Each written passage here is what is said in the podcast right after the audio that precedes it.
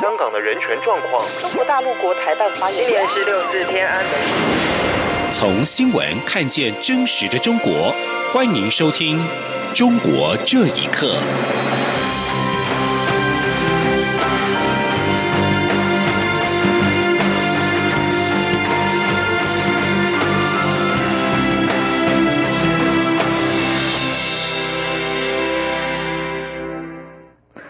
各位好，欢迎收听《中国这一刻》。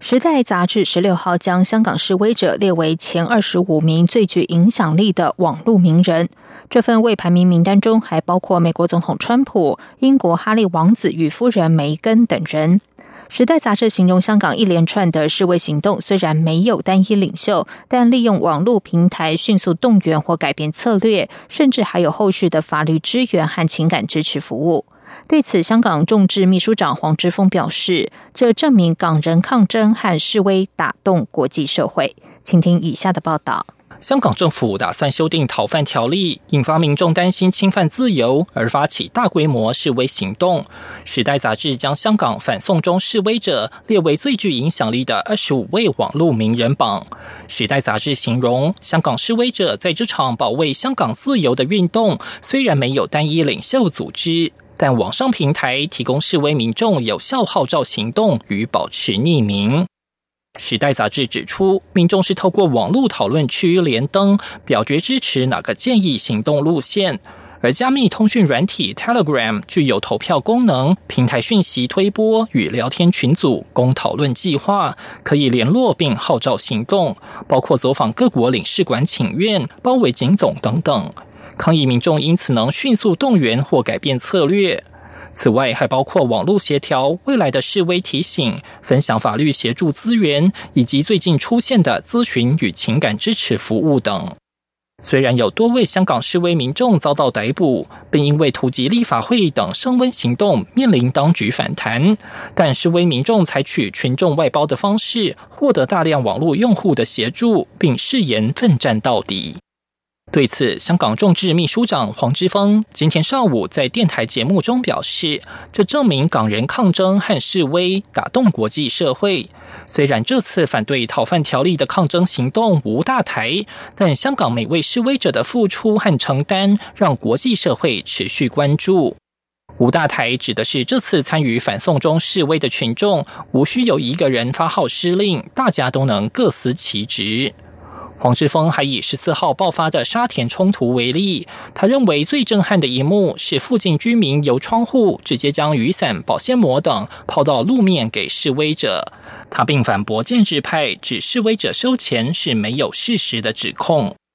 时代杂志每年选出二十五位最具影响力的网络人物，透过有关人物在社交媒体的全球影响以及对推动新闻的整体能力来评估入选者。黄之锋因为占领中环事件，二零一四年获选为《时代》杂志亚洲版的封面人物。当时他年仅十七岁。香港新闻整理报道：香港民间人权阵线今天宣布，将在二十一号举办游行，诉求成立独立调查委员会，还原反送中的警民冲突真相。清政府的民建联则是要求警方暂停对集会游行发出不反对通知书。香港反送中运动近日遍地开花。十四号，网民自发的沙田游行在新城市广场爆发了严重的警民冲突，造成多人受伤之后，民政原拟二十一号晚上在金钟天美道举行集会，但之后决定改为游行。警方则以公共安全为由，建议延到八月举行。民政今天下午透过脸书专业表示。七二一游行主要诉求是独立调查、捍卫法治、守护真相，以及重申此前的五大诉求。民政还表示，七二一游行之后将是香港行政长官林郑月娥政府的回应，不排除在八月三十一号人大八三一决定五周年、十月一号中国国庆再发起五大诉求的真相相关行动。香港电台报道，民建联大约二十名成员今天到警察总部外发表声明，支持警方执法，并要求警方考虑就游行集会申请暂停发出不反对通知书。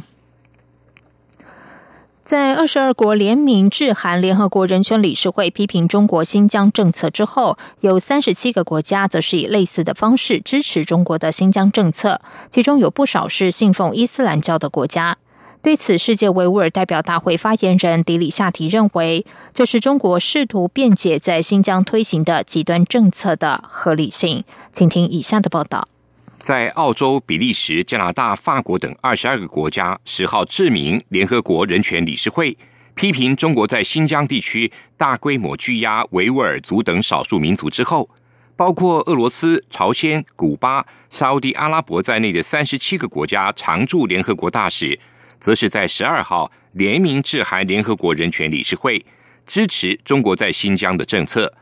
中国外交部发言人耿爽，并且在十五号的例行记者会上，对该联名信函表示赞赏和感谢。总部位于德国慕尼黑的世界维吾尔代表大会发言人迪里夏提认为，中国高调炫耀、宣传伊斯兰国家对其新疆政策的支持，试图达到两个目的。他说：“一想向外界印证伊斯兰世界对于中国镇压维吾尔穆斯林的这种支持，支持中国。”在当地所推行的这种政策，来辩解、来维护在当地所推行这种极端政策的这种合理性、合法性。同时呢，通过伊斯兰世界这种支持中国的这种高调的宣传呢，来打击维吾尔人对于穆斯林伊斯兰世界的这种期待。美国中文网刊《中国事务》主编武凡认为，批评中国在新疆政策的二十二个国家本来就非常重视人权。虽然与中国也有经贸往来，但不把经济利益放在人权之上。而支持中国新疆政策的三十七个国家，包括伊斯兰国家在内的人权记录就很糟糕。再加上中共的经济利诱跟拉拢，自然会称赞中共的政策。吴凡说：“这些国家他们也跟中国有相当深厚的。”经济贸易往来，特别是沙特阿拉伯，呃，又卖石油，又是这个要在中国投资石油企业，所以在这种状况下，那些伊斯兰国家支持中共去打压新疆维吾尔族的人。迪里夏提认为，超过百万穆斯林在新疆遭到关押，本应引起联合国的警惕，并对中国发出一致的谴责。而中国通过外交、经济等途径，已经在新疆问题上成功的分化了国际社会。迪里夏提认为，联合国人权理事会急需改革，并认真反思中国是否具有联合国人权理事会的成员资格。央广新闻整理报道。继参与联署谴责中国对待穆斯林少数族群的方式之后，澳洲政府今天再敦促中国应该准许澳洲孩童路特菲尔及其维吾尔族母亲离开中国。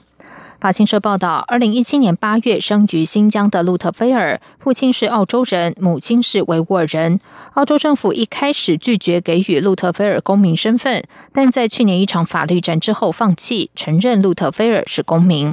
路特菲尔的父亲阿布杜沙兰几个月以来一直在进行倡议活动，好让他的妻子吴麦尔还有自己从未见过面的儿子能到澳洲。澳洲外长潘恩今天表示，澳洲驻北京大使馆已经正式要求中国当局让吴麦尔女士和她的儿子前来澳洲。在潘恩发布声明之前，阿布杜沙兰于十五号首度对澳洲广播公司公开分享自己的困境。随后，阿布杜沙兰告诉法新社，自己的妻子隔天就被中国当局带去问话，但是已经获释。在中国，推特、脸书和其他美国社群媒体平台长期以来都遭到封锁。不过，中国驻美大使崔天凯和中国驻巴基斯坦外交官赵立坚等人最近却在推特频频推文阐述中国政府的政治立场。对此，学者表示，中国政府是独裁体制，中国的推特外交能否持续下去，令人质疑。请听以下的报道：中国驻美大使崔天凯的推特账号。是在七月初才开通的。十二号曾经就台湾的问题发出推文，推文的反应相当热烈。无独有偶，中国驻巴基斯坦外交官赵立坚曾就新疆问题发出的推文也受到推友的关注。路透社在十六号表示，中国外交官透过推文来推广中国的外交立场，已经是一种新的外交方式。不过，中共网络审查机制长期透过防火墙封锁境外社交媒体资讯以及搜寻引擎网站，因此年年被自由之家评为世界上网络最不自由的国家。除非翻墙，民众无法使用这些社群平台。美国加州的投资家贝斯就在崔天凯有关台湾问题的推文下回复说：“推特应该禁止崔天凯的发言，直到中国老百姓被允许发出自己的声音为止。”对于中国官员在推特上阐述政治立场的方式，台湾公民记者周树光在接受西亚洲电台访问时表示：“中国政府是一种独裁体制，官员并不是以民主的方式去沟通。”他说。社交媒体本来是一种热的媒体，对不对？就是交互性很强的媒体。嗯。但是中共的官方，它始终是一个独裁国家，它不是一个民主的官员的方式，所以他们无法适应社交媒体上这种互动，所以他们仍然采取那种冷冰冰的、自顾自的说话。北京之春荣誉主编胡平也对崔天凯等人的推特外交能否持续下去表示质疑。据我所看到的，他们在推特上的一些发言，呃，招致的这个批评还更多一些。所以他这种方法会不会持续下去，我也觉得也很可疑。大概最近呢，觉得就是说，呃，一方面他为了强化大外宣的这个力度，另一方面呢，也他也呃也大概我觉得也多少是一种尝试。就在中国外交官纷纷以推特推文的同时，中国普通公民要登录推特等海外社媒平台，依旧是受到严格的禁止。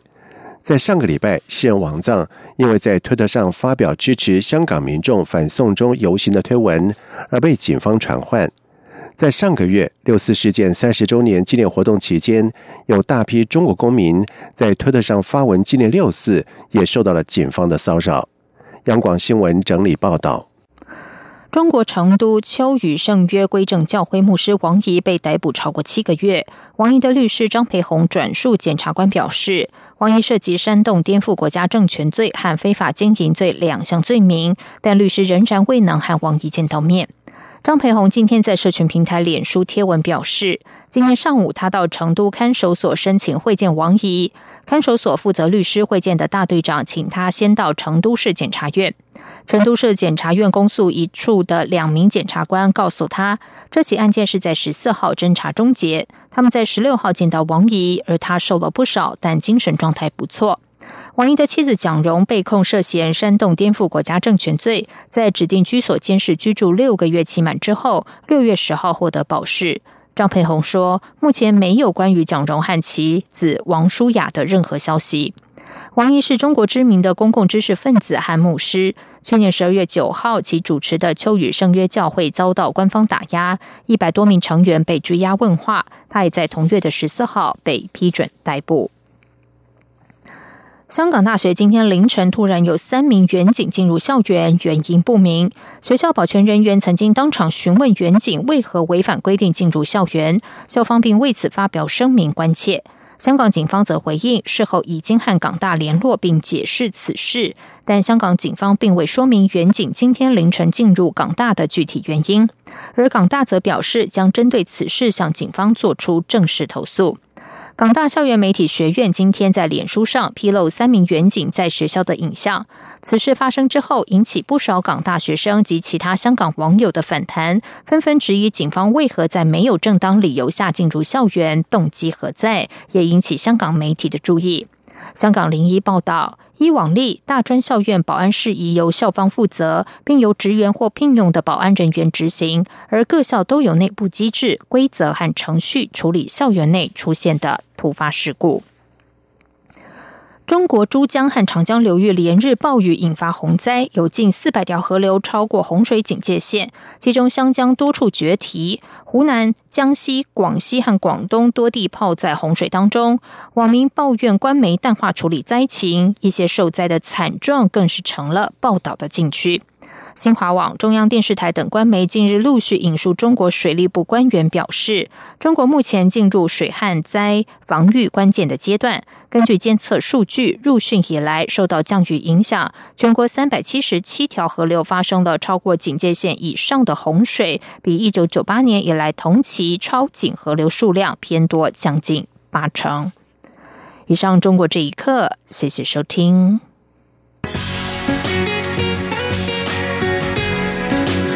是中央广播电台台湾之音。